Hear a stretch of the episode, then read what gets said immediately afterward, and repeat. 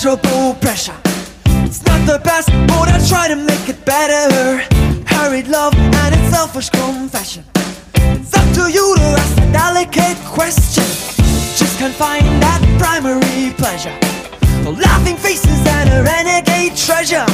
You say you wanna make my mind feel genuine. Say you need it so your body feels feminine. Hallo und herzlich willkommen zum Ringfuchs Podcast. An meiner Seite wie immer der Jesper. Hallo. Hallo. Luisa, ich freue mich, dass du auch mal wieder dabei bist. Ja, hi. Und ich bin der Marvin und heute haben wir ein ganz besonderes Thema, denn wir reden über die Liebe.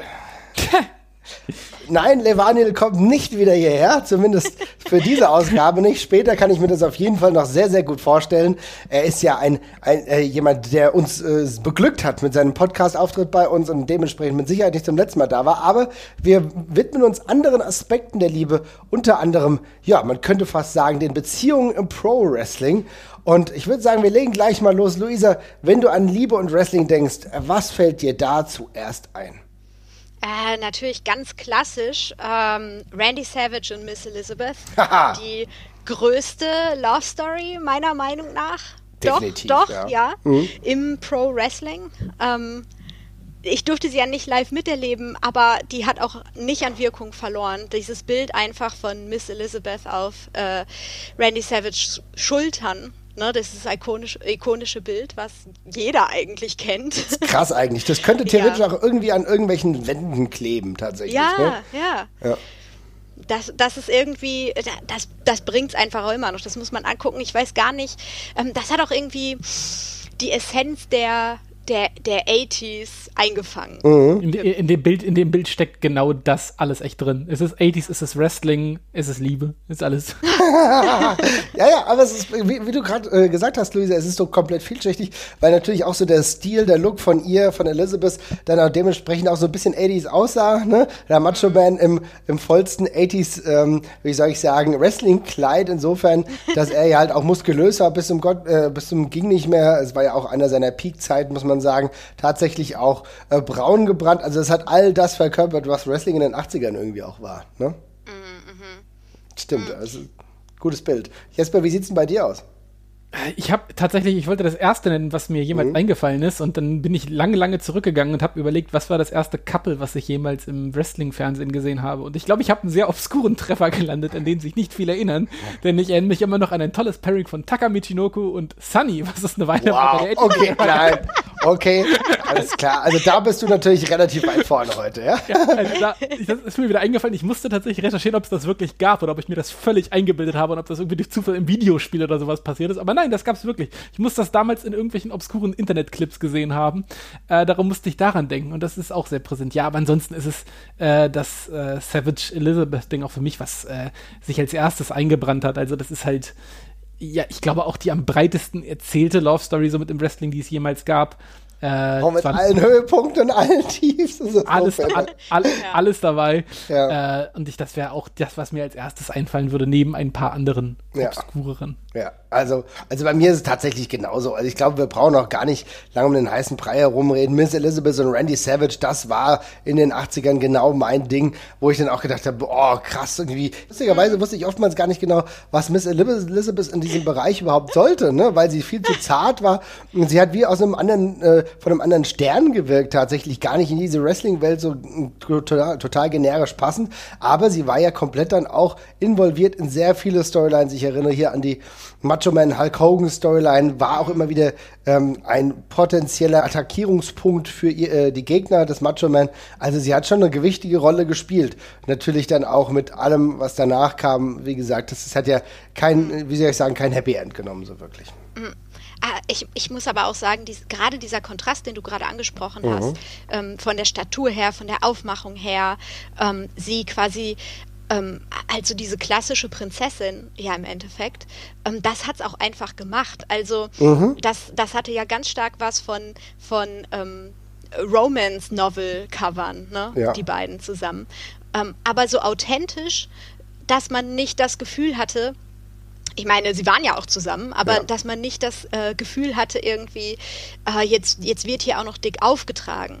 Sondern die haben irgendwie diese Rollen ähm, verkörpert, weil es eben auch auf sie in gewisser Weise zugetroffen hat. Ne? Ja, das stimmt, das stimmt, das muss man sagen. Interessanterweise, wenn ich dann so ein bisschen nach vorne schaue, dann so in der neueren Zeit, habe ich dann gar nicht mehr so eine WWE im Fokus gehabt, sondern habe dann eher mal geguckt, wie es bei anderen Ligen ist. Und da ist mir eigentlich äh, DDP und Kimberly irgendwie immer wieder äh, ins Gesicht gekommen, weil ich habe natürlich die WCW äh, regelmäßig dann verfolgt und da war Kimberly halt natürlich ein valider Punkt und auch relativ präsent. Genauso natürlich äh, Diamond Dallas Page und die waren ja damals dann auch verheiratet. Mhm. sie war ja zwischenzeitlich dann erstmal die Diamond Doll von äh, DDP, äh, merkwürdiger Nickname, würde man hoffentlich heute so auch nicht mehr machen. Aber äh, die Tatsache, dass äh, die auch eine ganz interessante Synergie gebildet haben, war zumindest so, das war so mein WCW-Couple, muss ich sagen. Ja. Also, hm, hm? Aber auch spannend, dass irgendwie ähm, jetzt zumindest die beiden die, die, großen Couples, die wir genannt haben, mhm. auch äh, im echten Leben dann zusammen waren in einer gewissen Form. Ja, das stimmt, ja. Also Oder Jasper, ja? wie war das? ja, bei, bei Tucker und Sunny bin ich mir nicht so sicher, aber äh, ja, bei den anderen, bei den anderen ist es, ist es, äh, ist es tatsächlich so. Also ähm, auch echt, echt spannend. Also gerade um diese ähm, Beziehung von Elizabeth und äh, Randy Savage ranken sich ja leider auch eine ganze Reihe von sehr, sehr unschönen Geschichten. Ja. Also das war ja keine gesunde Beziehung, die die beiden miteinander hatten. Mit Savage, der äh, ja sehr besitzergreifend war, sage ich mal, äh, im, im, besten Fall und dann mhm. eben auch teilweise sehr physisch wohl gewalttätig geworden ist. Äh, aber ja, das ist schon witzig, dass bei vielen von denen, also ich, ich meine, es ist vermutlich kein Wunder. Vermutlich ist das der einfachste Anknüpfungspunkt, wenn die Leute sich im echten Leben äh, mögen. Das ist bei dem, bei meinem Couple, was ich hier später auf die Nummer einsetzen werde, genauso. Ähm, und ich glaube, das ist einfach eine, das ist einfach eine starke Hilfe. Ja, ich glaube, da ist halt äh, wahrscheinlich ganz interessant.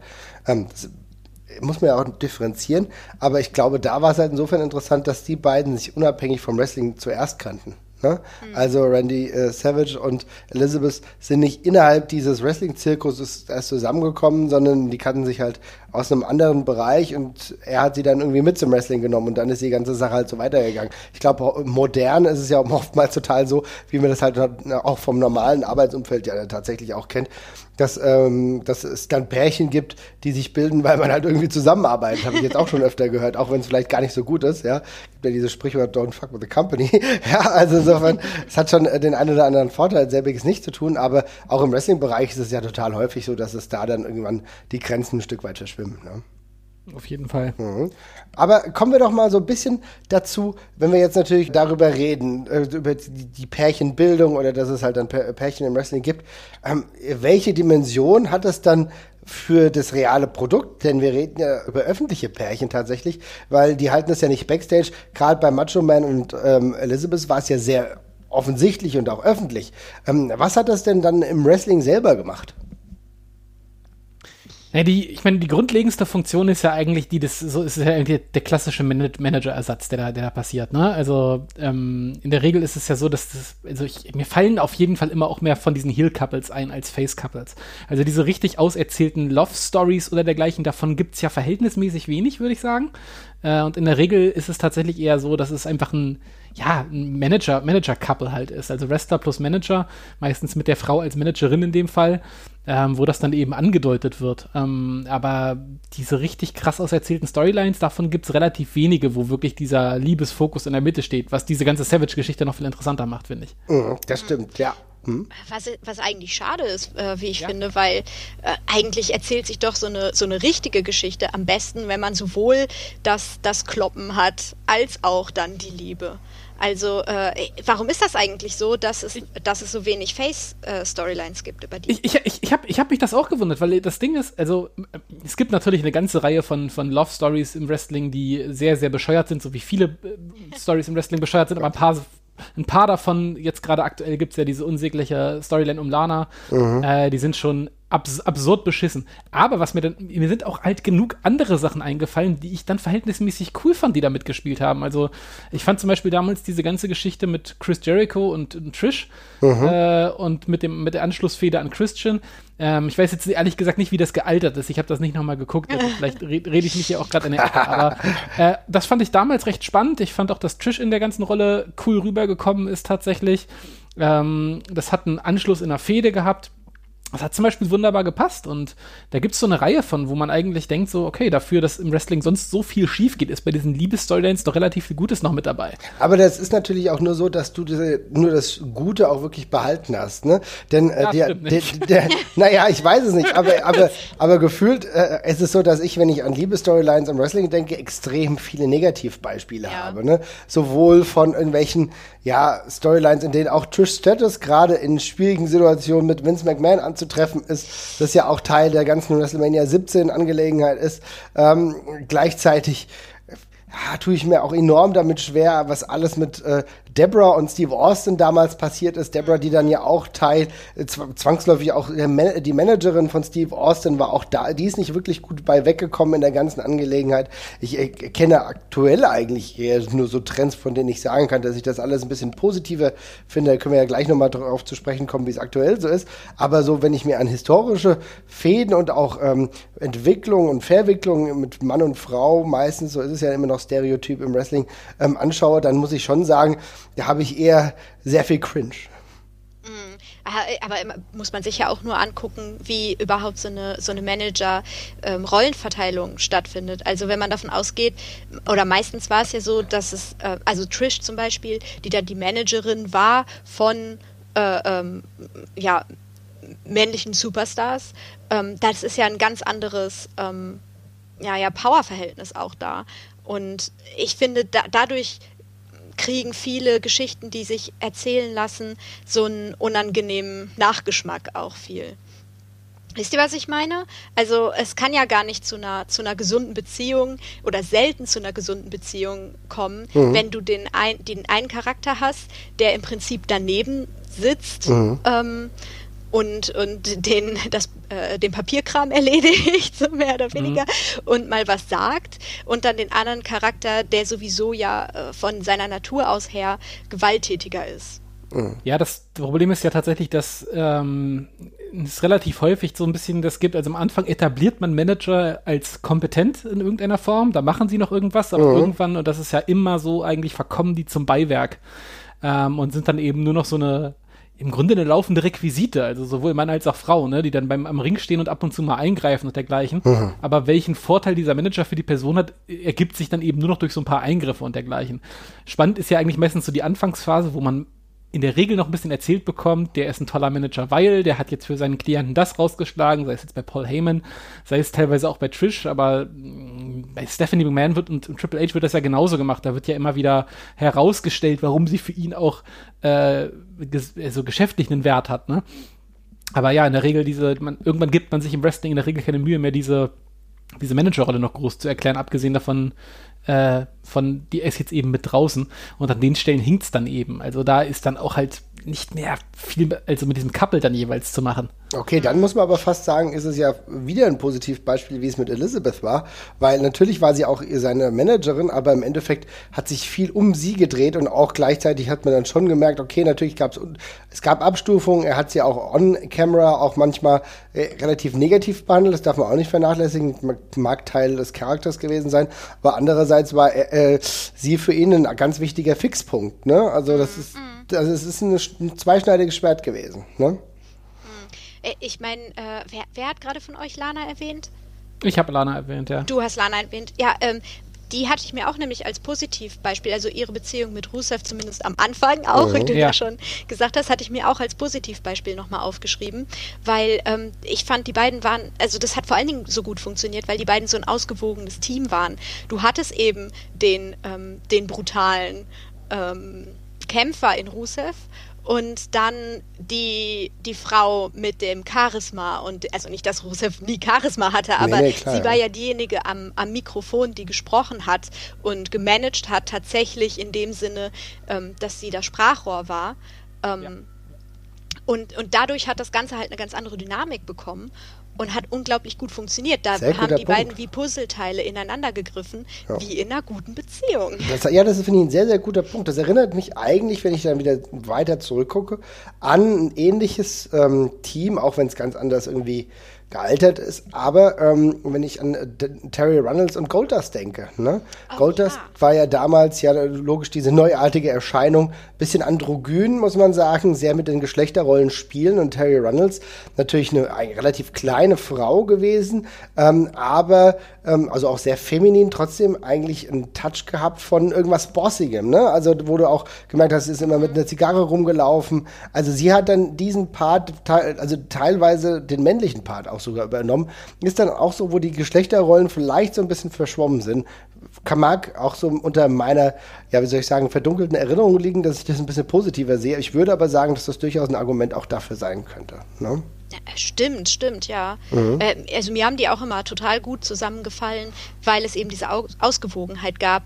Ähm, und es hat ja auch Sinn ergeben in, in dem, was Gold das sein sollte. Genau. Also ähm, ich, ich fand, äh, ich fand mit ihr als Managerin ähm, war das Ganze auch ja abgerundet in sich. Ne? Mhm. Ja, ja, das fa- fand ich definitiv auch. Also ich muss auch sagen, genau dieses Abgerundete ist echt ein Vorteil gewesen. Und äh, das Interessante war ja auch bei dieser äh, Konstellation, dass es hier zwei ähm, Parts gab, die aber nicht schwach waren in dem Sinne. Ne? Also du, diese, diese, der eine ist der starke Part, der andere ist der schwache Part. Das hat man dann gar nicht so gesehen. Und das ist genau das, worauf ich jetzt auch noch äh, zu sprechen kommen wollte, ist die Einbindung in Storylines. Denn da ist es halt total oft so bei diesen Stereotypen-Storylines, dass du halt jemanden hast, das ist der starke Part. Und obwohl der äh, meistens die Frau dann die Managerin ist, ist sie dann immer Angriffsobjekt für Bösewichte oder vielleicht auf jeden Fall für diejenigen, die irgendwas von äh, dem männlichen Part haben wollen. Und das ist halt oft mal so eine Erzählung, die mich relativ schnell langweilt, ja. Und ähm, das ist aber immer noch das häufigste, was man eigentlich im Wrestling hatte, oder? Ja, mit Abstand. Also ich ähm, musste da wirklich lange erstmal durchsieben, bis ich das Gegenbeispiel gefunden habe oder ein paar gefunden habe. Das ist natürlich meistens der, also wir hatten ja schon bei den Managern drüber gesprochen, das ist natürlich eine typische Heel-Geschichte in aller Regel, weil welchen Grund gibt es sonst, eine zweite Person mit zum Ring zu bringen, wenn man den Kram nicht selber geschissen bekommt, sage ich jetzt mal, ne? Äh, darum äh, ist es dann halt immer so, dass da eben einer dabei ist, der den schwächeren Part beamt, bei dem man sich dann noch mehr drüber aufregt, dass der Matches entscheiden darf in irgendeiner Form. Das ist ja so ein bisschen die Herangehensweise. Und dann gibt's ja, wie du schon angesprochen hast, meistens mit dem männlichen Part in der, in der Powerrolle, einfach nur aufgrund dessen, dass ja historisch gesehen Frauenwrestling eben erst seit einer relativ kurzen Zeit eine große Rolle spielt. Und Auch da werden wir bestimmt mal was anderes sehen, aber historisch war es halt so, dass die Männer im Ring waren.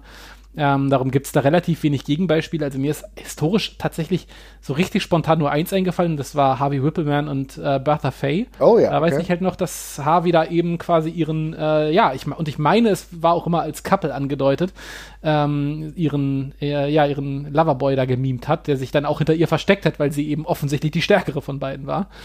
Ähm, ja, aber ansonsten ist es genau, ist es genau die Verteilung. Also, und das ist, ähm, es nutzt sich eben extrem ab, weil der, also der, der Frau in diesem, in diesem Konstrukt, der kann ja auch immer nur das Gleiche passieren, ne, als Strafe. Also das ist ja nicht so, dass da irgendwie ein Match draus werden kann in der WWE oder sonst irgendwas, sondern das ist dann halt irgendwie mal, äh, ja, da kriegt sie dann mal irgendwie den Hintern versohlt oder sowas in der Regel und das ist halt einfach wahnsinnig lame. Ja, das ist total ermüdend. Mhm. Der, der Name, der mir da vielleicht einfällt, ähm, wo das eben auch nicht so war und der generell vielleicht, wenn wir ähm, auf, die, auf die eher unglücklicheren äh, Liebesgeschichten im Wrestling nochmal sprechen wollen, der da vielleicht nochmal wichtig wird, ist natürlich China und ihre Rolle Oh ja. in, in der Beziehung. Mm, Weil, äh, also zumindest zu Anfang äh, war sie definitiv nicht diejenige, die den Hintern versohlt bekommen hat. Nee, Ähm, nee. und eben hat auch diesen, diesen äh, ähm, Charakterarchetyp quasi ausgefüllt, hinter dem man sich dann versteckt hat. Also gerade ähm, äh, die anderen Mitglieder von DX.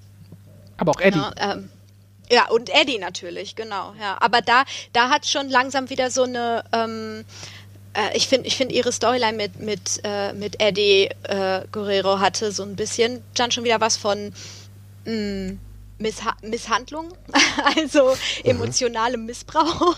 Ja, ja, ähm, nee, ist auch so. War vielleicht physisch dann nicht so, äh, war sie nicht äh, die Leidtragende, aber emotional. Okay.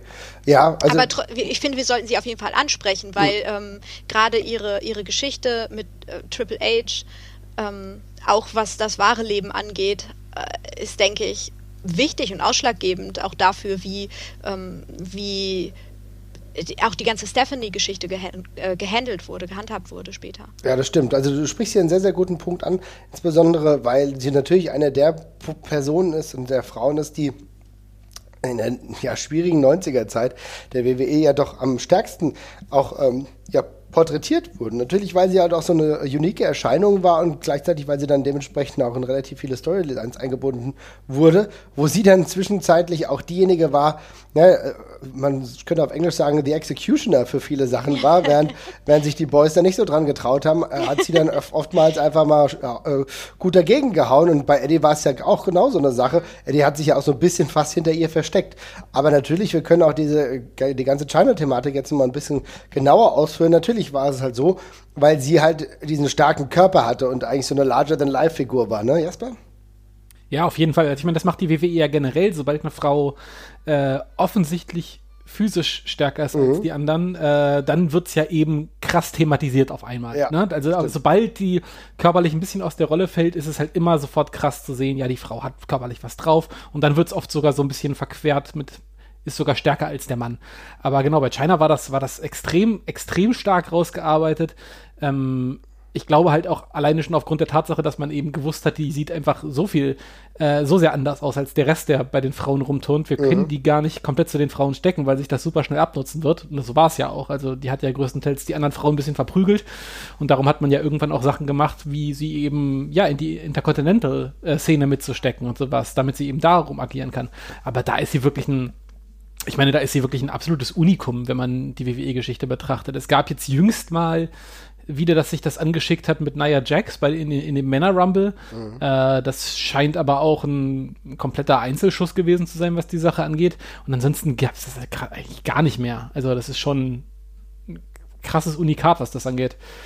Auf jeden Fall, ja. Interessant, Luisa, dass du diese anderen Aspekte eben nochmal angesprochen hast, was absolut valide ist, wenn du gerade auch auf die emotionale Situation gehst. Ne? Da sieht es mit China natürlich noch anders aus, aber jetzt vom, auf den ersten Blick kann man natürlich mhm. schon sagen, dass es jetzt erstmal ein Positivbeispiel war, wie auch eine Frau porträtiert wurde. Ne?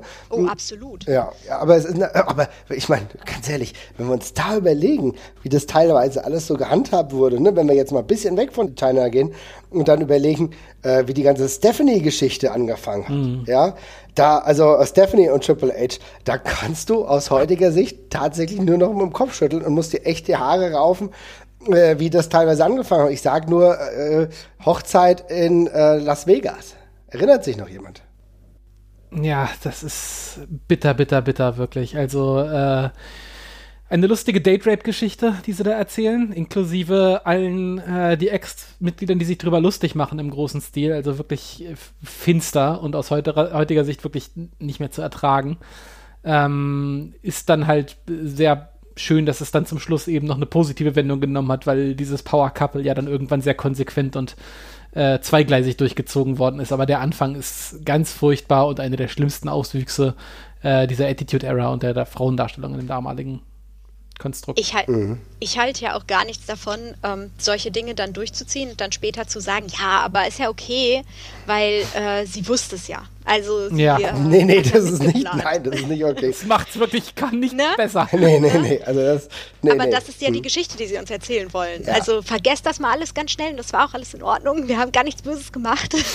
Ja. So, ähm, weil äh, es gibt ja einfach keine Kritik, die dann, die zugelassen werden darf. Es ist ja, also das muss man ja wirklich sagen, dadurch, dass es ja auch so ein, ähm, eine politische Dimension hat mit mhm. den beiden, ähm, ist ja immerhin so, dass zumindest Steph nicht nochmal in derartige Situationen gesteckt wird. Nee, genau, ja, genau. Und im Gegensatz dann halt, es gibt dann Storylines, wo sie dann auch eine wesentlich dominantere Rolle hat. Genau. Ne? Also ich meine, wir äh, haben ja dann auch später dann äh, zum Beispiel die Storyline gehabt, wo sie als ähm, Counterpart zu Triple H unterwegs war, wo sie dann zwischenzeitlich mit äh, Chris Jericho ihn gebackt hat, ne, gegen Triple H. Und auch das äh, gab es ja immer wieder. Es gibt auch on-air äh, war das relativ häufig sogar der Fall.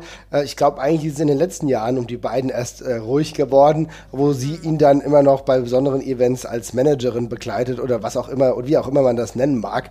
Ähm, man könnte auch sie, man könnte sie dahingehend, je nachdem, äh, wie das, wie der WrestleMania-Auftritt dann aussieht, könnte man sie dann auch die Fadenzieherin oder so nennen. Also, äh, um das ein bisschen abstrakter zu gestalten, tatsächlich. Ist aber auch recht spannend, weil bei den beiden wird es auch überhaupt nicht mehr erklärt, was sie eigentlich noch macht. Nee. Ja. Wirklich spannend inzwischen. Inzwischen ist sie, ah ja, sitzt hinten auf dem Motorrad drauf. Das wird schon seine Richtigkeit haben. okay, also, also, sie ist da oben, sie ist da oben an, äh, auf dem Scaffold und er kommt dann irgendwie da durch. Naja, es ist halt WrestleMania, ne? Typisch, typisch Stephanie. Ja, ja, genau. Ach, guck mal an, was die wieder anzieht heute. Meine Güte, ey. Ja, das ist wirklich, das ist wirklich geil. Da gibt's, also das, äh, es gibt ja andere, äh, auch moderne moderne Couples, die auch schon sehr viel auserzählt worden sind. Ich mhm. bringe jetzt auch mal Miss, Miss, und Maurice ins Spiel. Mhm. Äh, da finde ich es aber, bei denen wird halt immer wieder gezeigt, warum die beiden halt füreinander wichtig und, und super sind. So, finde ich ne? auch. Also, also da würde ich auch nicht sagen, dass die, äh, Maurice jetzt eine unterwürfige Rolle hätte oder nee. so. Überhaupt, nee, überhaupt nicht. Also ich, das ist wirklich auch tatsächlich so das einzige Wrestling-Couple, was mir eingefallen ist, wo sich offenbar beide wirklich andauernd vor der Kamera noch vergöttern. Also es ist ja wirklich seit Tag 1 durchgezogen, dass die beiden so krass in Love sind miteinander und sich halt auch immer noch mit den Augen ausziehen die ganze Zeit. äh, das ist also äh, wirklich so konsequent und so super und ich finde das auch echt cool, weil ähm, es, es ist halt sonst halt immer so typisch, dass die Frau daneben steht und sie sagt, wie toll der Typ ist und äh, ja, ist hier der stärkste Wrestler und er gibt halt super wenig zurück, aber mhm. in dieser Rolle, die beiden sind halt durchgehend dabei zu betonen, wie toll der jeweils andere ist, was eine total geile Abwechslung ist. Finde ich echt schön, dass du das ansprichst, weil genau dieser Aspekt, der, der, den darf man gar nicht, äh, den, den muss man wirklich stressen tatsächlich, denn ich finde es interessant, denn die beiden ähm, gewinnen aneinander. Also ich will sagen, dass äh, Miss für mich wesentlich sympathischer ist, weil er halt ja. diese, diese Rolle einhat. Ne? Und das ist ja keine Rolle, sondern das ist, glaube ich, hoffentlich das, was, äh, was er wirklich fühlt. Insofern finde ich sympathisch. Ja. Genau dasselbe wollte ich gerade auch sagen. Ja, also das ist echt, das ist echt eine schöne Erzählung, einer der wenigen schönen Erzählungen. Ähm, aber wenn wir jetzt nochmal auf den Wrestling-Kontext zurückgehen, wir haben eben schon festgestellt, es gibt viele Storylines, wo auch äh, Frauen und auch selbst Liebschaften irgendwie als Druckmittel eingesetzt ähm, für das, was der Mann dann im Endeffekt noch erreichen will. Wir haben dann beispielsweise, wie gesagt, mit Stephanie haben wir es ja gemerkt, äh, eine sedierte Steph, die dann irgendwie in eine Ehebeziehung geht, nur damit Triple H mehr Macht gegenüber Vince McMahon hat. Das haben wir ja, wie gesagt, ein paar Mal gehabt. Gibt es ja noch andere Storyline-Erzählweisen im Verlaufe der Zeit, ja, dieses großen, dieser großen Wrestling-Historie, die euch besonders in Erinnerung geblieben sind? Die so in die, die also mhm. die so in die Richtung gehen. Also ich meine, mir fallen tausende von den Storylines ein, wo die Frau halt einfach nur, ja, ein Prop ist. Mhm. Also äh, das gab es halt zuhauf, dass irgendwie, ich meine, wir haben sogar Stacy Keebler, die in Sklavenschaft für Scott Steiner gehen muss. Also ich meine, das ist einfach nur, einfach nur übel. Ähm, aber so richtig krass auserzählte Sachen, davon gibt es halt wenig. Also da war die WWE auch immer vorne mit dabei, solche Sachen einfach mal mit reinzuschmeißen. Ne? Mhm. Ne? Also da kann man dann die Frau gewinnen. So, das, mhm. das war halt eine Weile noch möglich. Oh, was, was, mhm. ist mit, was ist mit ähm, der DDP und Sarah?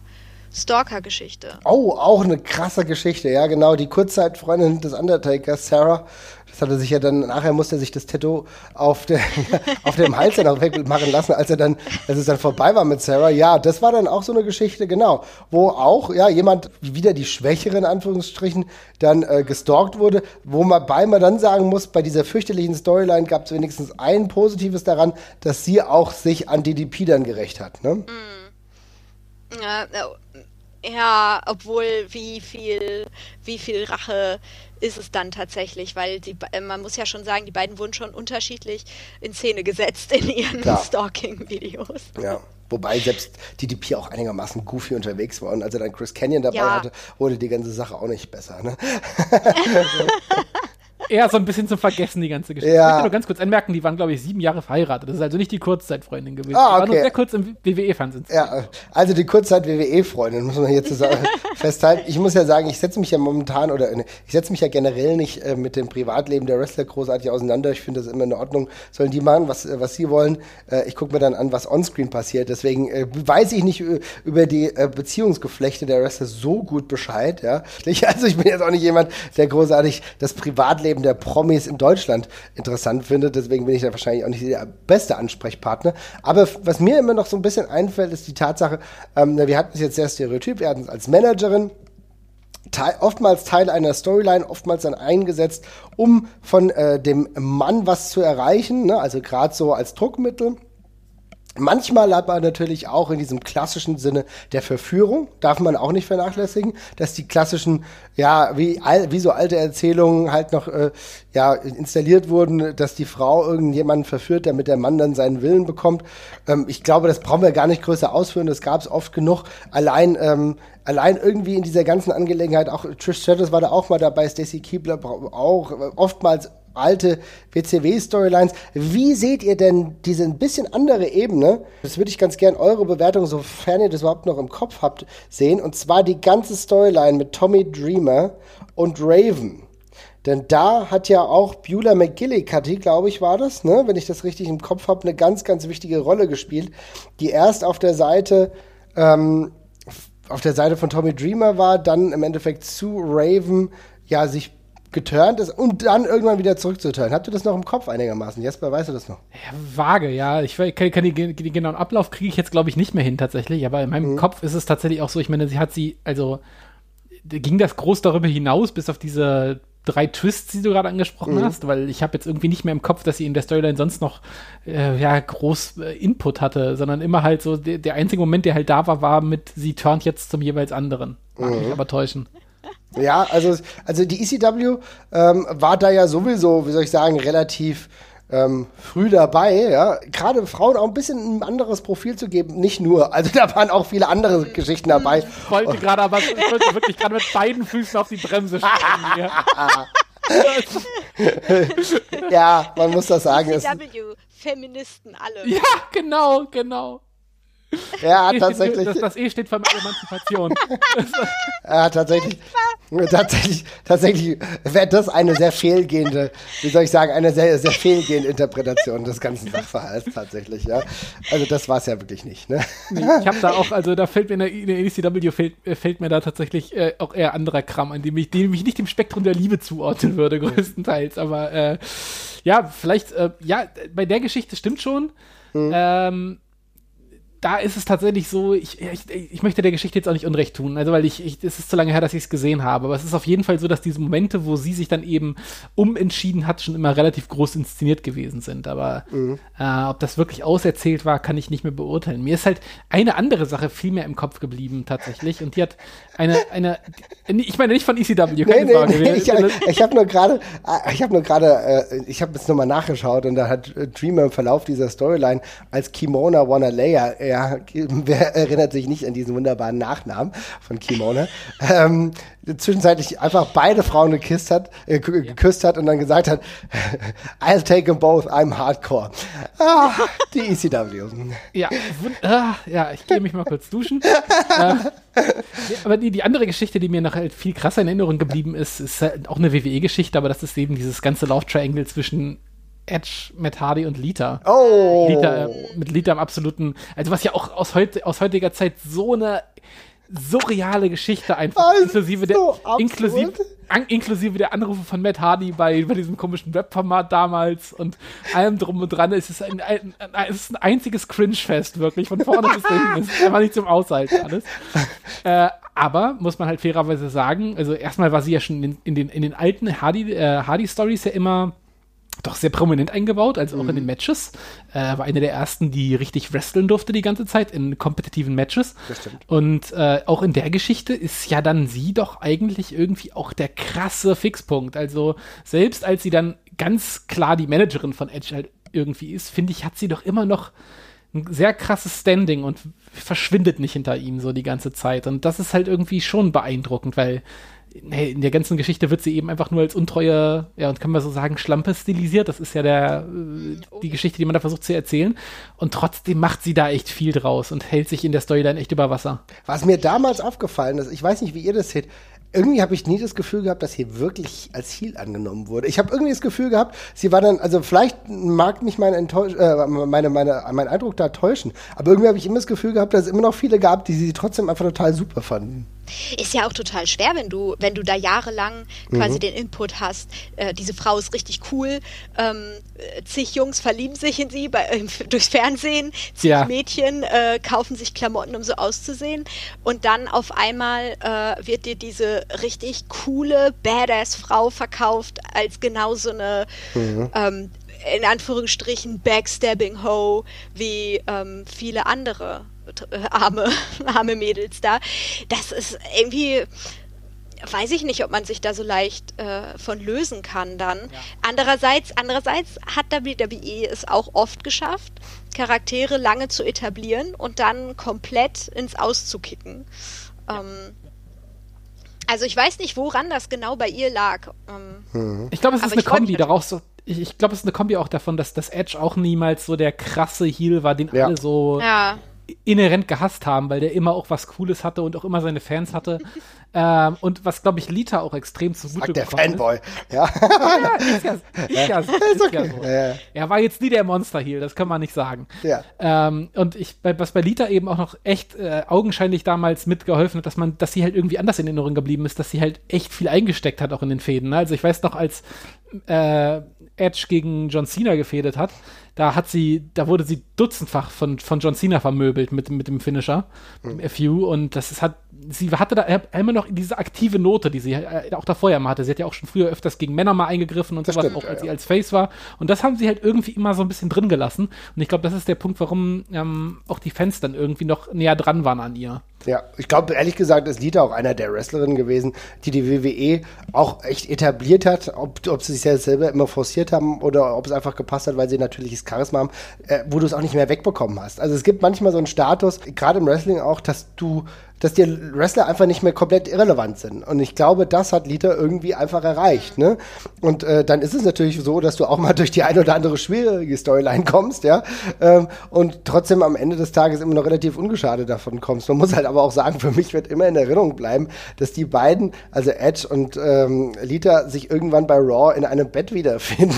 Die Live-Sex-Celebration. Oh, Alter, Gott. Leute, Leute, Leute ihr, macht, ihr macht euch drüber lustig, aber das waren 5.5er Rating, glaube ich, das ist damals damals gab. Also ja, kein Wunder. Das war extrem erfolgreich. Das war auch eins der ersten Wrestling-Videos, die ich jemals auf YouTube geguckt habe. ja, ich oute mich jetzt hier. Alter, ja, ja, genau, das war das. Ja, ja, äh, Edge war doch damals the most watched champion ever. Ich glaube, so hat er sich zwischenzeitlich genannt, wegen diesem guten Rating, ja. Wow, okay, Wrestling. Ja, Schade aber eigentlich, weil Edge ist doch so super. Eigentlich braucht er ja gar nicht den, den Sexfaktor da, den.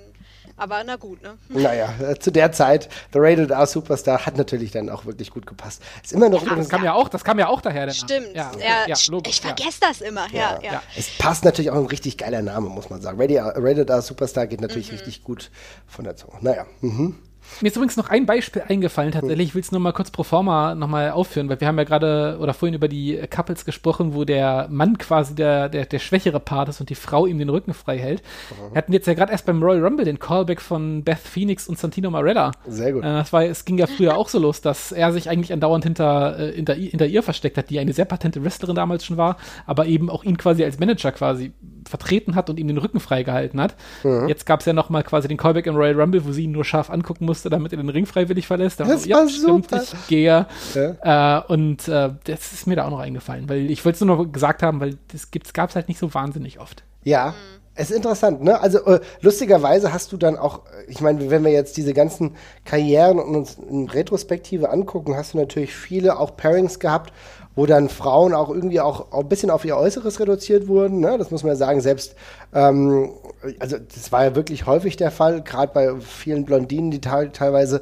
äh, auch Anfang der 90er auch bei der NWA unterwegs waren, bei wem es nicht so war, deswegen könnte ich jetzt gar keine, kein Couple nennen. Also die waren, also sie hat, glaube ich, nie eine wirkliche Wrestling-Beziehung gehabt, on-air zumindest, war Sherry Martell. Ja. Also, weil Sherry kam mir immer als, ja, Wrestlerin oder Managerin vor, aber nie das, äh, du hast dann, es hat sich so ein bisschen angedeutet mit Shawn Michaels, ne? Aber auch da hast du nie das Gefühl gehabt, dass sie irgendwie eine unterwürfige Rolle hatte, oder? Nee, ja, obwohl also mit, sie sich äh, ja schon sehr unterworfen hat. Ja, aber also das kam aber, also interessant, ich war ja Kind damals, ne? Und ich hatte nie das Gefühl, dass sie hier gerade, ähm, dass sie hier gerade jetzt äh, auf einem anderen Niveau ist. Oder auf gar keinen Fall drunter. Weil ich immer das Gefühl hatte, die, Alter, die kann ich auch richtig verwenden, was sie auch gemacht hat. Trotz der Tatsache, dass sie halt so einen auch freizügigen Look hatte, war sie für mich immer, auch die war ja auch ein Stück weit älter damals schon als, äh, als Shawn Michaels, äh, war dann, sie war eher, also er war ihr Boy-Toy tatsächlich, habe ich Ja, ja. Sie hat ja nicht umsonst gesungen. Ja, genau. Liegt aber auch viel daran, ähm, dass äh, klar wurde, oder zumindest ging es mir immer so, es wurde klar, das ist jetzt auch ihre Entscheidung. Also ähm, ihre, ihre Beziehung zu Sean, äh, K-Fape-Beziehung zu Sean war, äh, war halt weil sie das so wollte. Da konnte nicht jeder ankommen und sie hätte sich genauso niedergekniet. Ne? Also Ja. ähm, ich finde, das ist auch immer ganz wichtig, wenn, wenn sowas etabliert wird. Ähm, dass, das, dass solche Sachen aus freien Stücken passieren. Also wenn die Frau in, in einer äh, meinetwegen auch ähm, eher unterwürfigen Position aber sagt, äh, okay, aber das mache ich hier aus Liebe oder aus anderen Gründen, Ja, ja. ähm, äh, dann hat das ja noch einen ganz anderen An äh, Beigeschmack. Ja, das ganz stimmt. anderen Anklang. Interessanter, genau, sehr, sehr guter Punkt. Insbesondere fällt mir da auch irgendwie ein, auch ein merkwürdiges Odd Couple, aber irgendwie auch passend, wo ich, wo ich beide auch nicht in einem Unterschiedlichkeitsverhältnis gesehen habe. Luna Vachon und Bam Bam Bigelow. Ja, Oh. ist korrekt. Äh, ich will noch ganz kurz eine Sache bei, bei Sherry an, äh, Mhm. anmerken. Ich finde, bei der kam halt auch immer wahnsinnig zugute. Also ich habe nämlich auch nie diesen Eindruck gehabt, als das wäre, als wäre sie so ein Anhängsel. Im Gegensatz zu Missy Hyatt oder so, wo du immer das Gefühl Genau, hattest, naja, naja. ja, ne? was, was aber auch daran lag, dass sie halt immer krass gute Klienten quasi als Managerin hatte Ja. und irgendwie man auch bei ihr ganz gut die Karte spielen konnte, dass sie wirklich einen positiven Einfluss hat, also dass sie wirklich jemand ist, der sich die richtigen Leute raussucht und offenbar was richtig macht mit denen, weil die auch immer irgendwie an der Spitze waren. Also egal, ob das jetzt so äh, Monster of the Week Wrestler wie Zeus waren oder eben aber auch Shawn Michaels, was dann ja wirklich äh, krasse Erfolgsgeschichten waren und so. Und da hatte sie eben dann auch das Standing. Ich finde, die hatte eben in Storyline ja genug äh, Credibility einfach dadurch. Ja. Ja, äh, Luna, Luna, Luna, Luna Vachon und Bam Bigelow, äh, ja, Luna Vachon sowieso halt nochmal jemand, der halt auch optisch was anderes mitgebracht hat, was damals eben äh, Ganz einfach stark. völlig, völlig gefehlt hat, genau. Und eben auch perfekt halt optisch zu, zu Bam Bam gepasst hat. Auch auf jeden Fall nicht die klassische, äh, klassische Managerrolle. muss man sagen. Mhm. Luisa, du woll- wolltest noch was sagen? Ja, ich, ich wollte nur sagen, dass sie im Prinzip auch für mich immer den einen ähnlichen Effekt hatte äh, wie Sherry. Also ähm, äh, dadurch, dass, dass einfach klar wurde, das ist eine Businessbeziehung oder eben sie ist absolut nicht die Person, die hier äh, in einem hübschen Kleid daneben steht, sondern äh, auch was zu sagen hat und eben nicht äh, nicht dem Schönheitsideal sich äh, verschrieben hatte, so ähm, hat das Ganze eben, also äh, stand die auf derselben Ebene für mich immer wie Sherry als eine Autoritätsperson auch dabei. Wie seht ihr das denn dann mit Raina, äh, mit Rina Miro, also aka Sable, Ah. die ja tatsächlich in den 90ern dann diejenige war, die wesentlich heftiger gepusht wurde als Mark Miro, ihr äh, zu der Zeit auch Lebensgefährte, beziehungsweise die waren ja auch verheiratet, sonst wird es ja mit Nachnamen nicht so heißen. Wie seht ihr das denn? Weil irgendwie war das für mich ein ganz schwieriger ja, Take, weil auf der einen Seite wurde sie ja maximals auf ihr optisches reduziert, aber das kann man auch nicht sagen, weil gleichzeitig wurde sie irgendwie so sehr powerhaft dargestellt. Aber leider war sie jetzt auch nicht d- also der absolute Bringer im Ring, aber das Ja. war ja auch gar nicht ihr Ziel. Also äh, während, während Sherry und Luna ja auch wirklich gute Wrestlerinnen Ja. waren, ähm, hat ja, hat, wenn ich mich richtig erinnere, äh, Sable immer gesagt, ich bin aber gar nicht hier, um jetzt eine gute Wrestlerin zu werden. Ja. Ich muss dazu auch sagen, also du sagst gerade schon, sie ist nicht gut im Ringen und Sable war leider auch bei vielen anderen Sachen nicht gut. Also ich finde, Ja, wenn man ist dieses, richtig, ist richtig. Sie bringt das, die bringt das halt, die bringt das halt null rüber. Ja. Also das Ding ist halt, ich, ich finde halt so, äh, Leute wie, wie Lita oder, oder auch Sherry oder sowas, die haben halt tausendmal mehr Selbstvertrauen ausgestrahlt. Und darum wirkt in dieser Story dann einfach nur Mark Marrow wie ein Idiot, finde ich, größtenteils, als dass Sable irgendwie als besonders starke Frau rüberkommt oder sowas. Das ist halt alles sehr komisch und sie, ich finde, sie sieht halt im Ring immer so ein bisschen aus, als sei es ihr unangenehm zu wresteln auch tatsächlich, als jetzt wäre es ihr ein bisschen peinlich alles. Und darum, ja, die, es war vielleicht gut gemeint äh, und spricht auch halt dafür, wie viel die WWE und insbesondere Vince halt in ihr gesehen haben, aber Puh, ja, also es hat weder gut gealtert, noch hat sie es damals toll rübergebracht. Und das war es dann ja eigentlich auch. Also es war die Fehde von ihr gegen ihren Mann und dann war es dann, war danach Schluss. Ja, also muss man auch so sagen, weil im Endeffekt ist es halt so, sie war ja wirklich im Ring dann auch aktiv und hatte dann auch diese Klamotten gehabt, zumindest für einen Zeitpunkt, bevor es dann natürlich auch wieder in die sehr ähm, in die sehr non-Wrestling-lastige Bikini-Show ging. Muss man ja dann auch sagen. Später war es ja dann wieder bei Bikini-Contests und so weiter und so fort. Das ist auch ein Ding, das musst du heute mal jemandem erzählen, der jetzt letztes Jahr vielleicht erst mit Wrestling angefangen hat. Ähm, dem müsstest du heute mal erzählen, dass es irgendwie Mitte der 90er, Ende der 90er bis in die 2000er hinein regelmäßig äh, Bikini-Contests gegeben hat, Mud-Wrestling-Matches und so weiter und so fort. Das ist, glaube ich, für Außenstehende schon schwierig zu begreifen, wenn du dir nur das jetzt anguckst und auch jetzt erst angefangen hast, da gar nicht weißt, wie die Geschichte war, oder? Ja, ich, ohne Scheiß, wenn jemand mal sagt, ich möchte mir mal die, die, die reiche Geschichte des Frauenwrestlings ansehen in der WWE. Ich heute schon richtig gerne. Äh, ja, warte mal, äh, Japan, das ist schön. ja, ja, leider ist das wirklich so. Also wenn, wenn, wenn, wenn es mir jetzt so gehen würde, wenn ja. ich in dieser Position wäre, ich hätte nicht wirklich Lust, also äh, die, die Mühe zu betreiben, da äh, mir quasi die süßen Kirschen rauszupicken, weil, ja. ähm, nee, also, ja. und ich bin auch noch eine Frau, also, äh, und ist es ist wirklich erschütternd zu sehen, wie lange das ging, oder? Ja. Richtig lang. Ja, ist bis in die 2000er, oder? Also bis ja. 2004 ja, ja, so. locker, locker, locker, locker, locker. Also, mhm. ja. Ich weiß nicht, wann äh, dieser, wann, wann, die, wann, dieser unsägliche Hot Lesbian Action Scheiß war und sowas. Oh, oh Gott, oh Gott. Oh Gott. Ah, stimmt. Das ging ja in der, in die, das ging ja in der Neuauflage der ECW bei der WWE ja auch noch weiter. Da hattest du doch Kelly Kelly, die die ganze Zeit nur rumgetanzt ist. Oh Gott, jetzt reden wir über Mike Knox und Kelly Kelly. das war auch eine tolle Liebesgeschichte. Mike Knox, der nicht wollte, dass seine Freundin sich auszieht. Ja. Ach ja, stimmt. Ach Gott. du Scheiße. Auch, auch, eine beliebte Storyline, muss man sich mal angucken, ähm, so in der Geschichte, dass, äh, dass quasi die, die Ehemänner oder die Partner ihre Partnerin immer in ihrem guten Recht ähm, eingeschränkt haben, sich komplett ausziehen zu dürfen. ja. Und der, und, der, und der, Mann kommt meistens in Badehose raus, um das zu verhindern. Genau, ja, ja, ja. Ein feministischer Akt tatsächlich, ja. Toll. Ausziehen als feministischer Akt, das ist auch eine interessante Umdeutung tatsächlich. So, ja. ja, oh wow. Also, ja, aber in diesem Zuge muss ich echt sagen, ich merke immer wieder, wie, wie viel ich wirklich verdrängt habe, ja, weil ja. es auch nicht, ist nicht gut gealtert und ganz ehrlich, es hat mich damals jetzt schon nicht großartig belustigt, mir dann solche Storylines anzugucken. Interessant fällt mir da jetzt, äh, also mir fällt da jetzt auf, dass zumindest ähm, die Scream Queen, äh, wer kennt sie noch? Daphne. Daphne, ja, auch zumindest ja. in der WCW auch ein bisschen eine andere Rolle hatte, also auch nicht total stereotyp war, oder? Ja, das war schon ein bisschen abgehobener, auf jeden Fall, ja. Mhm, also es passt aber, dann auch nicht in das total typische Bild, ja, bitte? Nee, aber nie, nie verliebt gewesen, glaube ich. Nee, also ich glaube nie, zumindest nicht in David Flair tatsächlich, ja. dem Sinne, den hatte. Oh doch, stimmt, David Flair, natürlich, das, das, das Pairing habe ich ganz vergessen. Ja, also vielleicht gab es da amoröse Beziehungen, I'm not really sure, ja. Oh, schwierig tatsächlich. Also ich merke, äh, wenn wir auf die Geschichte des Wrestlings gucken und auch des, äh, dieser Verbandlung mit ähm, Mann-Frau-Beziehung, muss man schon sagen, äh, Liebe manchmal kein so einfaches Ding. Jetzt will ich aber trotzdem noch auf ein paar as andere Aspekte zu sprechen kommen aus neuerer Zeit. Wir reden hier über heterogene Beziehungen. Gab es denn auch andere Beziehungen im Wrestling vor dieser aktuellen Zeit schon, die angedeutet wurden und auch vollführt wurden, ich denke hier an ganz schlimme Couples. Chuck und, oh ja. Gott, Billy. Oh Gott, oh Gott. Warum kommt das in meinen Kopf rein? Äh, aber interessant, weil sie hatten sich ja extra, äh, wenn ich das richtig verstehe, vorher mit, ähm, mit, mit wem denn? Mit Glad?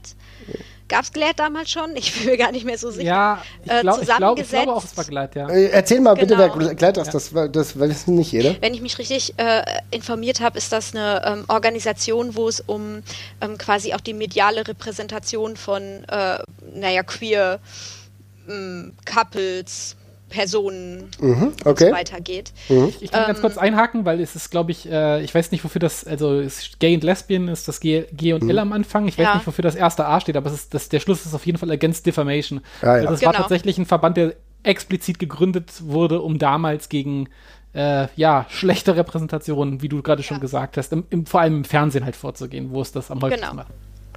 Ähm, und und ähm, es, irgendwann hatte sich ja da so eine, eine Story entsponnen, eine, eine Liebesgeschichte, Fragezeichen, zwischen Chuck Palumbo und Billy Gunn. Ähm, Mhm. Und äh, irgendwie, ich, wisst ihr noch, an welchem äh, Event das Ganze quasi dann in, einem, in der Hochzeit kulminieren sollte? Das kann ich dir sagen, das war einfach nur ein Smackdown. Ach so, okay, cool. naja, eigentlich auch besser so. Aber ähm, äh, jedenfalls sollte das Ganze tatsächlich in einer, in einer Hochzeit enden. Und ähm, also wurde auch Gla Glad hinzugezogen. Ja. Ähm, was Glad nicht wusste, war, dass es nicht zu der Hochzeit kommen sollte. Niemals. Ah, okay. Mhm. Ähm, äh, die haben nämlich auch ganz blöd aus der Wäsche geguckt, als dann in der Zeremonie Billy Gunn das Mikrofon im Prinzip wegwarf und sagte, nein, ich bin nicht schwul. ähm, was auch, glaube ich, ja, ich weiß nicht, ob das damals schon so differenziert betrachtet wurde. Er hat ja auch nur eine Rolle gespielt insofern, aber na gut. Mhm. Dann wurde natürlich diese ganze Hochzeit abgeblasen. Es gab noch äh, äh, ist das Ganze auch in Match ausgeartet? Ich erinnere mich schon nicht mehr so. Ich habe das glaub, auch nee. verdrängt. Nee, glaube ich nicht. Die beiden hm. sind einfach weiter ein Team geblieben, seltsamerweise. Ja. Das war cool. auch, aber, auch nochmal seltsam. Aber auch nicht mehr so lange. Also ich glaube, das ist doch danach irgendwie so mehr oder weniger im Sande verlaufen völlig absurde Kiste tatsächlich. Ich meine, wenn du das schon machst, natürlich ein sensibles Thema, kann man immer, ähm, kann, kann, man immer darüber sprechen. Aber die Tatsache, wie das dann zu Ende gegangen ist, halt auch deutlich unglücklich, ne? Weil du das Gefühl ja. hast, okay, jetzt, jetzt auch dummerweise in eine falsche Richtung. Wenn, dann committest du dich und machst halt, ne? Es gab ja auch damals in der WWE schon ähm, auch logischerweise Mitarbeiter, die homosexuell waren. Ich glaube, die haben sich dann auch nicht so gut gefühlt, dass das dann irgendwie auch so ein blödes Ende hatte tatsächlich. Also, ähm, ja, und Rico war ja zwischenzeitlich auch noch dabei, war ja so ein Manager, war ja ein Manager der beiden. Äh, ähm, der eine oder andere mag sich erinnern. Ja, ich glaube, die beiden waren noch ein Tag-Team und haben sich dann getrennt. Ich weiß nur, dass Chuck irgendwann ja auch bei den äh, Full-Blooded Italians war. Das war ja nach der Zeit. Und also, also wirklich, um mal sozusagen auch ein Gimmickwandel vollzogen hat, im wahrsten Sinne des Wortes. Ne? Sehr freundlich ausgedrückt, ja. Ja, also, ja aber gab sonst, gar, haben wir sonst noch so ähnliche Storylines gehabt? Also ich muss jetzt echt mal nachdenken, mir wüsste jetzt per se oder vielleicht habe ich auch schon viel verdrängt. Ich weiß nicht, ob es in der WCW sowas gab. I don't know. Ich, ich glaube, es, es gibt immer mal wieder so Momente, wo, ähm, wie, wie, du hast ja gerade schon die Hot Lesbian Action erwähnt. Ja. Ähm, wo, wo die Karte eher ausgespielt wurde. Ja, aber nicht. An eine tatsächliche Beziehung. Mhm. Also, also tatsächlich irgendwas mit Liebe. Wir haben ja das ja. heute als Überthema. Ich glaube, es war ja. eher, es war eher Wollust und nicht Liebe. Ne? Also ja. das muss man tatsächlich so, so äh, so sagen, ja. Zumindest damals. Das stimmt, das ist richtig. Bevor wir auf den heutigen Aspekt kommen, will ich noch ganz kurz, wir haben ja viel über Storylines gesprochen und wo das hinführt. Du hast es eben schon angesprochen. Es führt oftmals wirklich zu einem Part, der mir wirklich oft im Wrestling gewaltig stinkt. Und das sind Hochzeiten im Wrestling. ja, liebe Leute, Jesper, du erinnerst dich bestimmt an die ein oder andere. Ich, ja, müssen, ja, müssen wir drüber reden. also, ich, ich glaube, es, gibt, glaub, es gibt wirklich sehr wenige Sachen im Wrestling, die so konsequent scheiße sind wie die Hochzeit in der Regel. Ähm, es ist wirklich meistens sehr, sehr hart. Also, ähm, was ist denn die letzte, die mir im Kopf gibt? Also gut, die, Let die letzte, die es jetzt gerade gab, war ja diese Lana-Geschichte. Oh, ich, boy, oh boy. Da, da, da, da, da möchte ich nicht drüber reden. Die, äh, die, Ignorieren wir. Ignorieren wir, genau. Stattdessen, also was mir sonst noch einfällt, ist die von ähm, von Daniel Bryan und, und AJ Lee, äh, was so oh, ja. im Main Event Dunstkreis noch aufgezogen worden ist, aber es ist inzwischen halt auch so eine Undercard-Scheiße geworden, es ist einfach alles nicht zum Aushalten. oh also, Gott, das ist echt schlimm. Ich meine, also keine Ahnung, die, einz die einzigen relevanten waren früher, als halt mhm. irgendwie, ja, sei es jetzt eben Macho Man und Elizabeth oder sei es äh, For Better or Worse, Triple H und Stephanie, aber inzwischen ist das halt einfach nur so ein dahingerotztes Ding. Und ich meine, das Einzige, was ich daran gut finde, ist, dass jeder schon weiß, dass diese Hochzeit in der Form, wie sie angekündigt ist, niemals stattfinden ja, wird. Das ist wirklich einfach, wie du schon da sitzt und sagst, okay, was kommt jetzt? Tatsächlich, tatsächlich ist es eine. ein Kuchen da? Ja, genau. Und du weißt, du weißt ganz genau, was passiert ist, ne? Weil oftmals derjenige, der irgendwie das religiöse Oberhaupt spielen soll, ist dann meistens gar nicht wirklich religiös oder ist irgendwie korrumpiert worden oder so und muss dann irgendwas was machen. Ähm, was mir noch einfällt tatsächlich ist im deutschen Bereich die Hochzeit, die auch natürlich nicht vollendet werden konnte zwischen Alpha Kevin und Melanie Gray. Der eine oder andere mag sich erinnern. Ja, ja, ich habe mir ja sogar aufgeschrieben, dass ich über den Summer of Love sprechen wollte hier. Okay. dann, dann, kann, also, dann kannst du überlegen, ob, ob du das in deinen Top 3 machst. Wir werden gleich noch eine, noch eine Top so. 3 haben. Oh zwischen, äh, oder? Wollen wir noch so eine Top 2, ja, Top 3 machen? Ja, ja? Top 3 noch, ja. Top 3, aber du hast vollkommen recht. Ähm, würde ich auch fast sagen, transportieren wir das. Wir wissen, es gibt diesen Aspekt der, der Heirat und der wird uns wahrscheinlich in unseren Top 3 noch begleiten. Würde ich sagen, machen wir einen Cut und machen jetzt mal die Top 3, oder? Machen wir. Alles klar. Jesper, fang mal an. Was ist deine Nummer drei der liebsten Liebesbeziehungen im Wrestling? Nummer drei. Ja, ich glaube, da, ich, ich steig mal hoch ein und nenne hier mhm. an der Stelle dann einfach mal Triple H und, und, und äh, Stephanie tatsächlich. Einfach, also, die beiden sind mir oft genug auf den, auf den Geist gegangen, mhm. aber es ist also ihr beschlägt jetzt einfach gerade für mich äh, die Kontinuität, alles andere. Also die beiden sind auf jeden Fall zumindest sehr lang zusammen, sehr lang zu sehen. Sie gehören auf dem Screen auch irgendwie zusammen. Äh, wie gesagt, es gibt genug schlimme Sachen mit den beiden, da müssen wir gar nicht drüber reden. Aber insgesamt doch schon ein relativ fester Bestandteil und ich finde es auch relativ spannend, mit welcher Selbstverständlichkeit Stephanie da einfach immer da, so draufgetackert wird bei ähm, Triple H äh, WrestleMania-Auftritten, weil alle wissen, dass ja. irgendwie dazugehört bei diesem Power Couple. Und äh, ja, die sind irgendwie beide der derselbe Act geworden im Laufe der Zeit. Das ist schon ganz spannend. Ja, Luisa, deine Nummer drei? Äh, äh, ja, also ähm, ich, ich würde mich da eigentlich mit einklinken mhm. und äh, ich würde aber noch, noch die ganze China-Geschichte mit hinzunehmen, weil oh, das ja. geht ja so ein bisschen ineinander über äh, und ich... Absurderweise Seite, tatsächlich, ja. Ja, auf der einen Seite ist das natürlich in, äh, für mich ein enorm spannendes Thema, was jetzt so die, die Geschichte des Wrestling auch angeht. Ähm, auf der anderen Seite ähm, einfach, wie Jesper schon gesagt hat, eine richtig, also tatsächlich eine spannende Story mit Kontinuität, ähm, die, bis, die bis heute äh, in guten wie in schlechten Zeiten weitergeführt wird. Ähm, äh, und, und ein ganz, äh, ganz wichtiger Aspekt für meine äh, Lieblingsliebesbeziehung ist auch die Langlebigkeit. Ähm, die ist da ja definitiv vertreten, zumindest zwischen, äh, zwischen Stephanie und, und Triple H. Ja, das ist ein guter Punkt. Also das muss man wirklich sagen. Also äh, Kontinuität und Langlebigkeit haben die beiden zumindest bewiesen, auch mit allen Höhepunkten und Tiefpunkten tatsächlich. Ja, ähm, ja, ich muss sagen, meine Nummer drei ist, ähm, ich bin nicht so derjenige, der auf diese Länge jetzt gerade erstmal schielt, sondern von, äh, von Dingen, bei denen ich das Gefühl habe, sie könnten positiv sein. Und zwar finde ich die ganze Sache, wie es die WWE auch on-air gerade macht mit Becky Lynch und Seth Rollins, gar nicht verkehrt. Ja?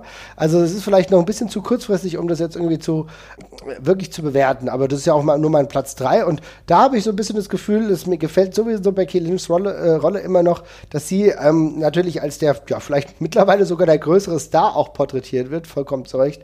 Äh, Glaube ich auch. Und ich, wenn ich die beiden on air sehe, habe ich kein negatives Gefühl, was für mich schon mal relativ viel wert ist, wenn ich ehrlich bin. Ja. Fand ich auch wirklich lustig beim äh, letzten Raw, oder wo das war, wo mhm.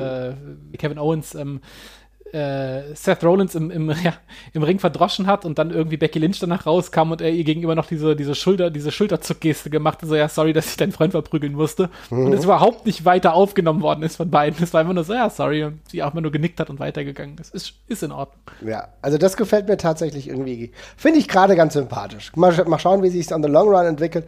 Die beiden haben natürlich jetzt, wie soll ich sagen, ja, noch äh, das Glück, dass sie relativ frisch dabei sind. Ich hoffe, die WWE lässt sich nicht großartig viel Schlimmes einfallen. Oh ja.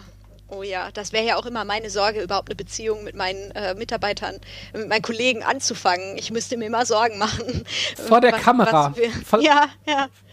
Ganz ehrlich, das ist, ich verstehe komplett, was du meinst. Denn tatsächlich kann ich mir echt vorstellen, wenn du irgendwas verbockst, dann wirst du halt irgendwie yep zu, zu SmackDown geschickt. Ja, und du denkst ja. dir, fuck, was ist denn jetzt los? Und dann plötzlich, also ich kann, also jetzt mal, wir, wir, wir reden ja hier die ganze Zeit nur über die On-Air-Couples tatsächlich, mhm. ähm, die man auch sieht, was ja auch klar ist, weil natürlich ist immer Podcast der das, was wir sehen, behandelt. Interessant ist es aber natürlich auch, dass natürlich eine Company unglaublich viel Macht über deine Liebe dann auch hat, wenn sie natürlich weiß, dass, dass sie es im Endeffekt auch anders lenken kann. Ich finde es mega problematisch, auch die Tatsache, dass der eine vielleicht entlassen wird, während der andere noch dabei ist und so. Also das ist echt nicht unproblematisch. Das haben wir ja zum Beispiel jetzt auch gehabt mit äh, Renee Young und äh, Dean Ambrose, ne? wo er dann aber natürlich auch aus freien Stücken gegangen ist. Aber auch das, ich meine, das muss jetzt nicht gleichzeitig kompliziert, das Ganze verkomplizieren, aber es ist zumindest ein Ansatz, wo man darüber sprechen muss und auch nachdenken muss, naja, so unproblematisch ist es gar nicht, wenn man dann in einer Company ist und die, diese Firma, die die Macht über beide Charaktere ein Stück weit hat. Ne? Mhm. Jasper, was denn deine Nummer zwei? Meine Nummer zwei. Ähm, ich glaube, ich mache es jetzt kurz, weil einer von euch die bestimmt auf der Eins hat, aber ich nenne jetzt hier Savage und Elizabeth tatsächlich. Ähm, haben ja vorhin schon lang und breit drüber geredet. Es ist einfach mit das ikonischste ja. Couple, was es, was es im Wrestling gab. Und ähm, Gott, die Geschichte gibt den beiden halt recht. Äh, ich würde mich damit jetzt gerade beschränken, weil, wie gesagt, ich nehme an, einer von euch hat es noch weiter oben. Ja, gut, aber ja, die Frage ist, ob wir es dann noch überhaupt äh, diskutieren sollten. Ja, dann bitte, wenn, wenn, wenn, wenn ihr noch was beizufügen habt, dann tut das gerne. Ja, dann, dann, dann natürlich ist es, wäre meine Nummer eins gewesen, ganz, ganz klar. Andererseits muss ich aber auch sagen, dass ich schön finde, dass du es auf die zwei gesetzt hast. Ich finde, was mir da sehr, sehr gut gefallen hat, ist, dass es eine der wenigen Hochzeiten waren, die erfolgreich waren tatsächlich, ja, wo ähm, das Glück dann auch wirklich ge ja, gefeiert wurde. Ich finde, das passt natürlich, ist ein ikonischer Moment, ist für mich Wrestling in the 80s einer der herausragendsten Momente.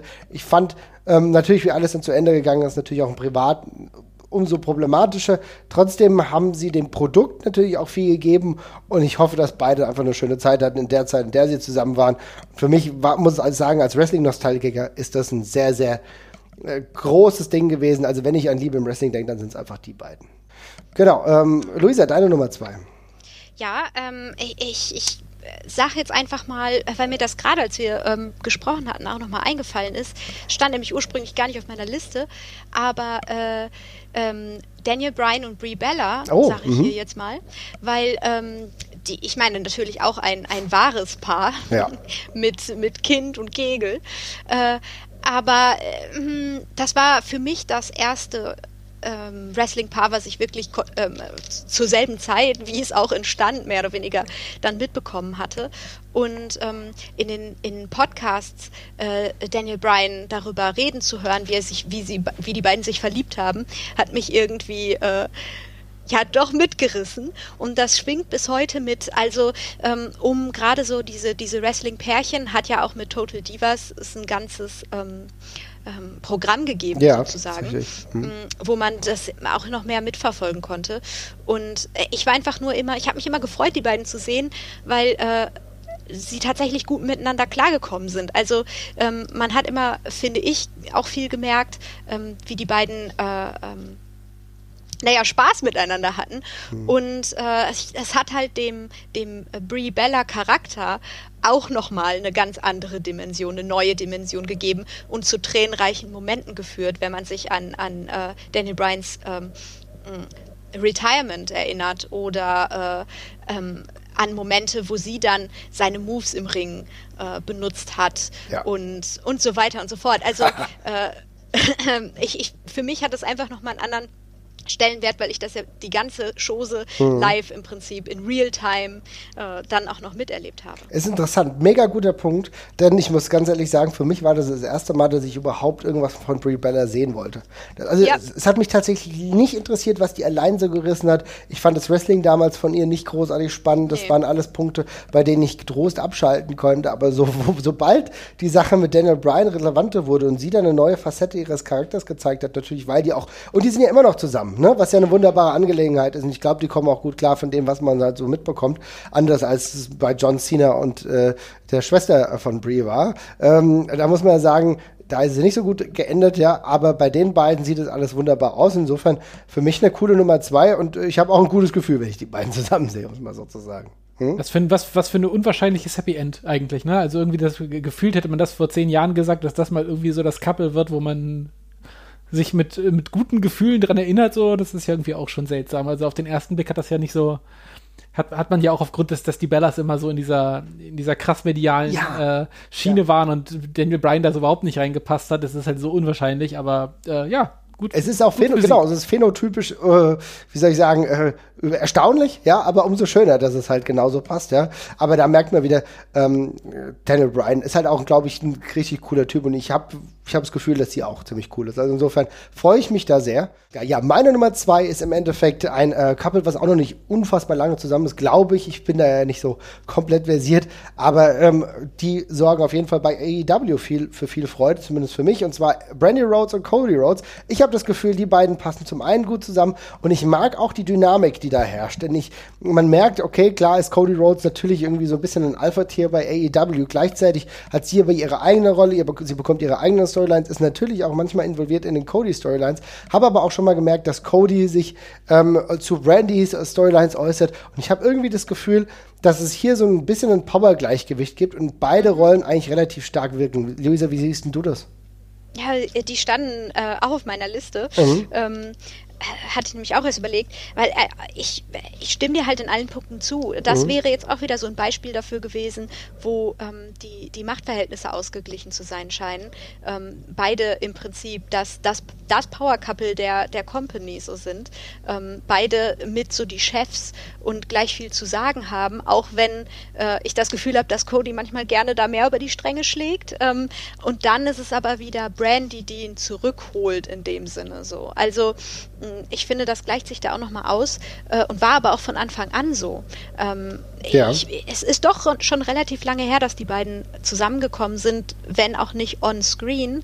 Ähm, aber ich meine auch, dass es nie anders dargestellt wurde. Aber ich äh, sah auch schon ein bisschen lange her, wenn ich mich da jetzt irre. Nee, ich glaube, es ist auf jeden Fall, also ich weiß auf jeden Fall, dass sie äh, in der WWE halt zusammengekommen sind. Mhm, ich glaube, genau. da gab es dann auch die, die eine oder andere Backstage-Szene schon. Ähm, dass es dann, sag ich mal, Full Force dann in der EW dann deutlich wurde, ist natürlich auch darauf gefußt, dass man versucht hat, auch eine neue Ausrichtung zu setzen. Aber verheiratet sind sie seit 2013. Insofern, ach, ich finde es äh, wirklich eine coole Angelegenheit und für mich passt es auch so zusammen. Ich, ich habe immer ein positives Gefühl bei den beiden, auch gerade ja. in der Demonstration nach außen hin. Ne? Dass mhm, du zum einen. Spaß zuzugucken. Erstens das und zum, genau, auf jeden Fall, die machen Spaß und zum anderen habe ich auch immer das Gefühl, da ist ja ist so eine Gleichstellung und gleichzeitig auch was Positives. Ne? Also ist dann auch egal, wie die anderen ticken und gerade, obwohl die, obwohl Brandy gerade in der Heat-Storyline eigentlich gerade unterwegs ist, ne? dann äh, kann sie dann trotzdem Stellung nehmen zu irgendwelchen Sachen, die Cody als Face dann macht. Ist spannend. Äh, mal gucken, wie es weitergeht. Jesper, du hast ja auch nicht mehr wirklich viel Zeit. Platz 1, was ist dein Platz 1? Sehr easy für mich, Miss und Maurice mit himmelweitem Abstand. Ähm, ist einfach auch das dem Pärchen, den ich am meisten Spaß habe, äh, im TV zuzuschauen bei dem, was sie da, was, was sie da vor der Kamera treiben. Äh, die beiden sind offenbar immer noch stark verknallt ineinander, wirkt auf mich auf jeden Fall so. Ich finde, die ergänzen sich nach wie vor hervorragend und wie vorhin schon gesagt, die sind beide auf so einem dermaßen gleichen Level, auch wenn Maurice eigentlich nur noch so eine äh, von, von, von, der, von ihrer Auftrittsfrequenz halt so noch eine krasse Randerscheinung in der WWE ist. Mhm. Ähm, trotzdem finde ich jedes Mal, wenn sie wieder da ist, dann hieft der sie auch wieder so mit auf sein Level.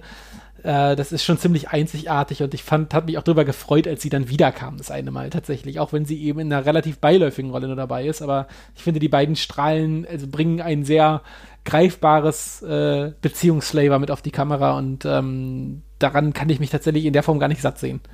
Ja, also muss ich sagen, äh, kann ich zustimmen. Luisa, wie siehst denn du das? Ge geht mir genauso. Also äh, ist nicht meine Nummer eins, aber, ja. äh, aber hat für mich halt ähnlichen Wert. Also ähm, sobald du mitkriegst, da ist wirklich Liebe irgendwie im Spiel, ähm, bin, äh, ist man ja auch als Zuschauer ganz anders involviert, als wenn man irgendwie so zwei mehr oder weniger hölzernen Schauspielern dabei zugucken muss, muss wie sie versuchen, dir da was zu verkaufen, was nicht da ist. Ne? Mhm.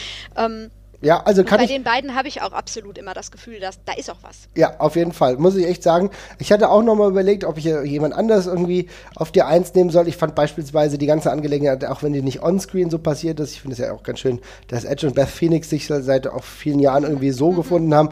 Und irgendwie finde ich die zusammen auch ganz, ganz süß irgendwie. Ja, keine Ahnung. Also ich glaube, es sind beides auch relativ sympathische Charaktere. Habe ich ja zwischenzeitlich überlegt. Aber weißt du was, Jesper? Ich gehe einfach mit deiner Nummer eins mit, denn ich finde, das ist eine schöne Erzählung, die das alles gut repräsentiert, über was wir gesprochen haben. Normalerweise hätte man auch Tyson Kidd und Natalia nennen können, aber ich kann mit beiden nicht so wirklich viel anfangen. Finde aber da ist die Rollenverteilung auch ähm, ganz anders, äh, wie, wie, wie wir sonst im typischen WWE-Wrestling äh, kennen, weil auch Natalia immer als die fast stärkere von beiden dargestellt wurde, abgesehen davon, dass Tyson Kidd momentan ja nicht on air zu sehen ist. Aber, Luisa, was ist denn deine Nummer eins? Äh, nicht der Summer of Love, den möchte ich hier nur kurz als, äh, als äh, Runner-up quasi sagen. Ja, dann sag doch mal ganz kurz, was der Summer of Love so war. Und dann können wir, da kommen wir da noch alle kurz mit. Ist doch ähm, schön. Mhm. In, der, in der WXW gab es, ähm, äh, wie lange ging die? Die ganze Storyline mit, äh, mit Carsten und Kevin und dem Ganzen.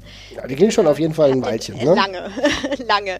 Ähm, dementsprechend war man da auch ab einem gewissen Zeitpunkt äh, mehr oder weniger freiwillig stark involviert als Zuschauer. Und äh, ob man wollte oder nicht, ja.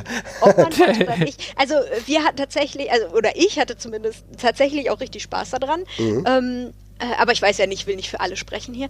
Und äh, an, ab einem gewissen Punkt wurde Melanie Gray in äh, die, die Storyline inseriert, im Prinzip. Eigentlich meine ich als Ablenkungsmanöver und äh, Spion in irgendeiner Form. ähm, aber das äh, äh, quasi sollte sie Kevin Roadstar ablenken mhm. ähm, und verführen und Intrigen schmieden. hat nicht geklappt, weil die beiden haben sich dann verliebt und also tatsächlich verliebt über äh, diverse Hindernisse hinweg. Und ähm, über die Sommerpause hinweg gab es dann quasi als Belohnung hinterher ein wunderschönes zusammengeschnittenes Video ähm, mit dem Titel Summer of Love, äh, wo die beiden dann auf äh, gezeigt wurden, wie sie auf Dates gingen und im Freizeitpark unterwegs waren und so weiter. Und ab da waren sie vor allen Dingen eigentlich etabliert als Paar, ähm, was sie bis heute auch immer noch sind, meine ich. Mhm. Ja, ja, auf jeden Fall ähm, sind sie noch ein Paar, ja, definitiv. Äh, und äh, ja, ich weiß einfach noch, äh, das hat man, finde ich, nicht so viel gehabt damals in, ähm, in den Indie-Ligen. Mhm. So eine, so eine Storyline, äh, die auch glücklich geendet ist mit, mit diesem Höhepunkt, die positiv verlaufen ist und nicht einfach nur ah, wir haben hier eine Frau und die schmeißen wir jetzt eben zusammen oder die wird eben äh, entführt oder so. Melanie Grace ja auch mhm. äh, selbst eine Wrestlerin. Ja, also äh, ich weiß noch, ich hatte sehr viel Spaß. Äh, Summer of Love ist auf jeden Fall auch ein geflügeltes Wort geworden in meinem Haushalt. Ja, sehr schön. Ähm, mhm. Genau, aber äh, vielleicht sollte ich eben dann meine Nummer 1 nennen. Ich muss da, glaube ich, auch gar nicht viel erklären. Mhm. Nee, aber ich find, wir haben äh, schon drüber gesprochen. Ich finde auf jeden Fall ganz cool, dass du es nochmal angesprochen hast, weil auch der Summer of Love mit den beiden wird ja weitergehen. Da sind wir auch mal gespannt, wie es im WXW-Programm ja. wieder. Sie dürfen ja beide wieder nach Oberhausen. Insofern äh, bin ich da gespannt. Aber natürlich deine Nummer 1, ja, bitte? Mhm, genau, wir haben äh, auch, oder ich habe zumindest schon drüber gesprochen, in der Tag Team-Episode, mhm. Freundschaftsepisode. Ich weiß nicht, äh, viele werden es vielleicht auch kommen sehen, aber meine Nummer eins der meiner Lieblings-Liebesgeschichten äh, im Wrestling ist äh, die Geschichte der Golden Lovers. Ah, ja, sehr ähm, guter Punkt. Eine äh, ne, ne ganz andere Paarung als ähm, äh, als wir die bisher so besprochen haben. Ja, richtig. Äh, vor allen Dingen, weil es eben nicht um ähm, na gut, okay, man könnte sie vergleichen mit Billigern und äh, Chuck Palahniuk. Ja, aber ich glaube, das ist trotzdem eine andere Ebene tatsächlich. vielleicht, vielleicht, lieber nicht. Nein. ähm, also hier, ist, hier wird ja eine Geschichte erzählt von Rivalen zu Freunden, zu weiß man nicht mehr. Lovers ist im Titel, im, im Namen des Tag-Teams. Also ähm, hin zu Trennung, dann wieder Vereinigung. Also die, diese Geschichte geht ja jetzt nun oder ging zumindest über viele, viele Jahre auch. Ähm, eben, da hat man die Langlebigkeit, man hat die Kontinuität, man hat die epischen Momente mit Konfetti, die emotionalen Momente.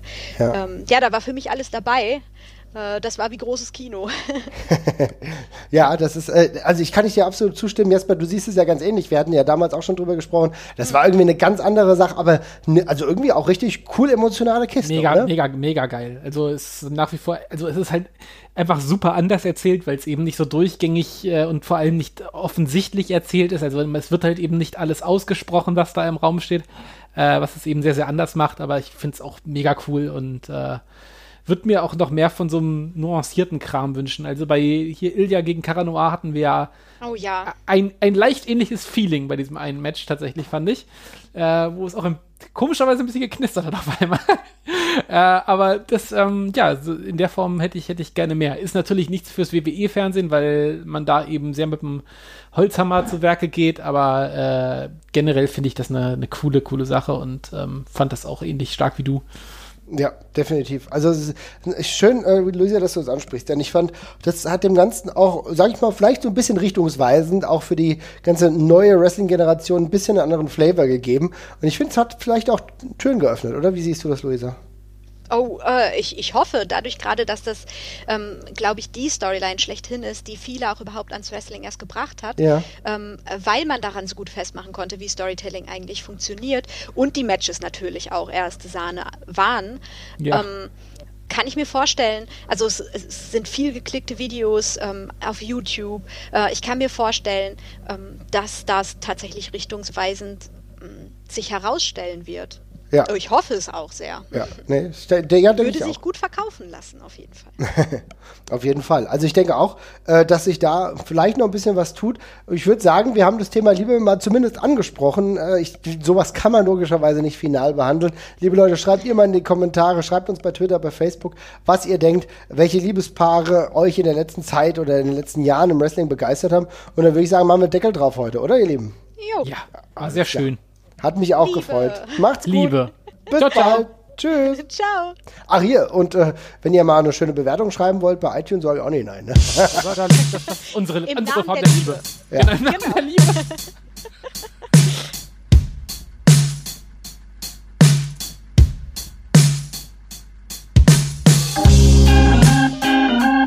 She's just